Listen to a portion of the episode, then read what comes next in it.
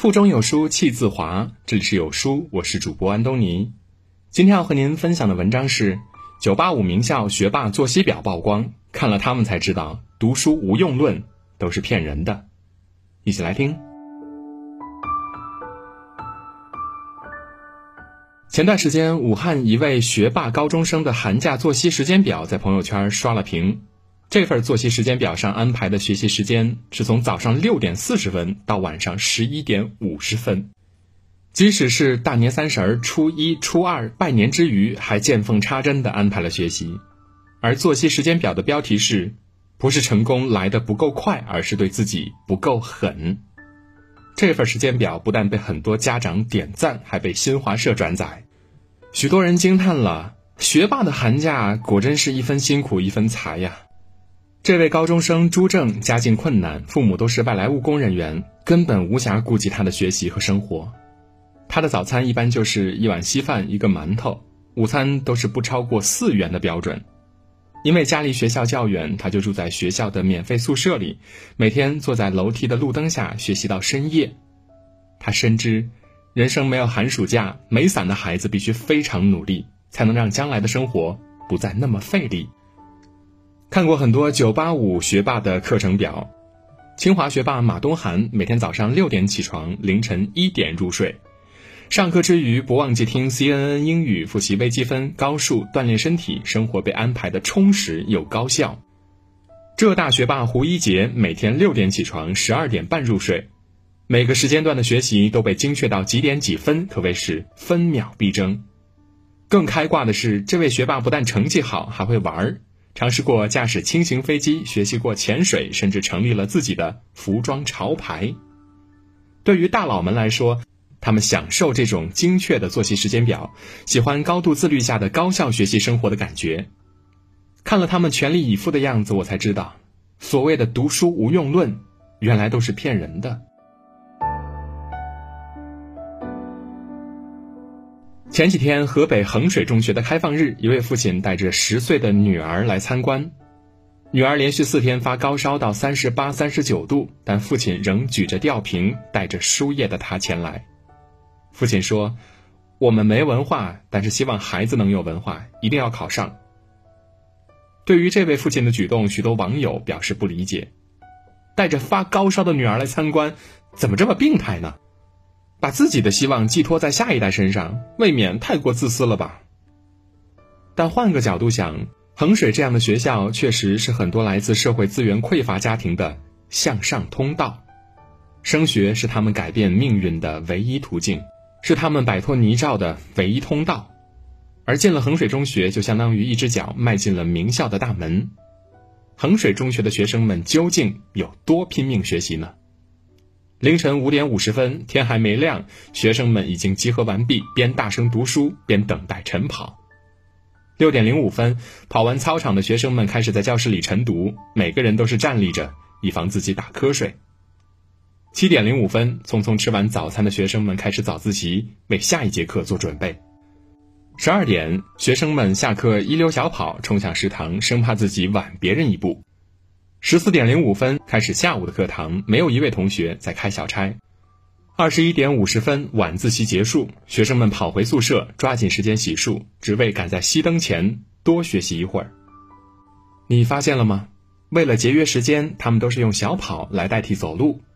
女孩子们几乎都是清一色短发，因为根本没有时间去打理发型。为了能多学习一会儿，他们连跑操的时候都不忘背古诗、背单词。甚至连在食堂排队打饭的短短几分钟，学生们也在争分夺秒的读书，而越努力越幸运的道理，在他们身上体现的淋漓尽致。衡水中学考入清华北大的学生人数每年都是全国第一。所谓的逆袭，从来都不是充满传奇的瞬间开挂，而是一步一步踏踏实实走出来的。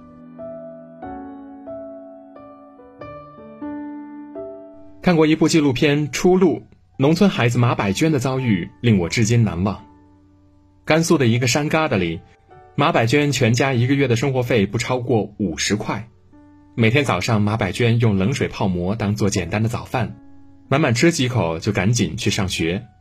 放学后，他还要喂猪、做饭、收米谷，干完活才能开始做作业。他的心里一直有一个梦想，去北京读大学，毕业后去打工，每个月要挣上一千块。他说，想给家里买白面，因为家里的面总是不够吃，还要给家里打一口井。然而，在农村封建思想的影响下，十五岁的马百娟只能辍学。他父亲说。女孩子迟早是要嫁人的，读书多了没用。年幼的马百娟只能外出打工，可是学历低、没有任何技能的她处处碰壁，就连月薪一千块的工作也没人看得上他。没有未来、看不到出路的他，仅仅十六岁就嫁给了他的表哥。这个表哥在陶瓷厂劳作，而跟他一样的几个同龄女孩也大抵如此。并且早早的怀了孕。读书真的没用吗？在你看不到的角落，有多少孩子做梦都想拥有汲取知识的机会？读书就像是一座灯塔，能够把他们拉出混沌的沼泽，不断照亮他们前进的道路。歌手李健曾在母校清华大学演讲时说过这样一件事。有年冬天，一个星期六，天很冷，宿舍里两个学习比较好的男生七点多就起床了，吵醒了另外一个学习稍微逊色一点的。被吵醒的男生看了看匆匆忙忙的两人，问了句：“大周六的上自习，不至于吧？”那两个男生没有理会，出门了。过一会儿，这个被吵醒的男生也收拾了东西去自习了。还有一次，宿舍里的一个男生和另一个同学争执了起来。吵架的内容不是其他，而是尼采和叔本华的哲学问题。他们为学术争执的特别严肃，甚至好几天谁也不理谁。而这位男生拿到了清华德语竞赛的最佳，同时还自学法语、日语，熟练掌握英语。刻苦读书，把自己逼进好学校，和优秀的人在一起，真的很重要。就像网上流传的一张图，中国互联网大佬们的聚餐。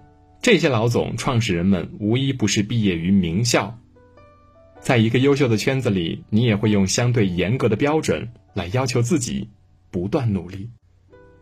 慵懒的人抱团取暖，而优秀的人互相促进，这也是读书能够带来的无可替代的意义。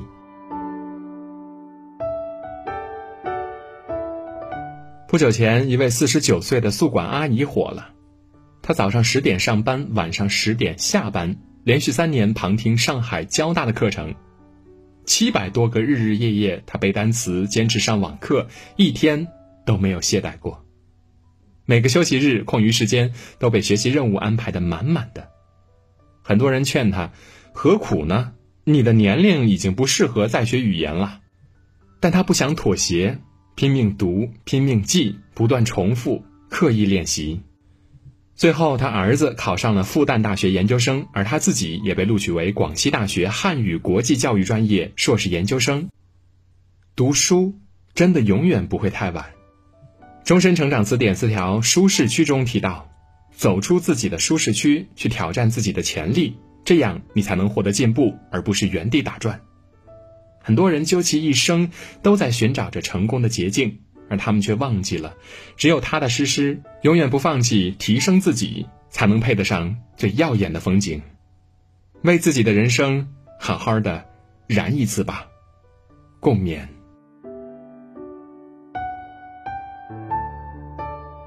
投资自己的最好的方式，一定是读好书。有书君为你推荐一个超酷的读书类自媒体——轻读实验室，五分钟短视频推荐一本书，专治你的读书困难症。长按下方二维码关注，关注后回复“福袋”，免费抽取人生必读的十本好书。今天的文章到这儿就结束了，我是主播安东尼。喜欢这篇文章，走之前记得在文章的末尾给有书君点个再看，或者把喜欢的文章分享到朋友圈。明天同一时间，我们不见不散。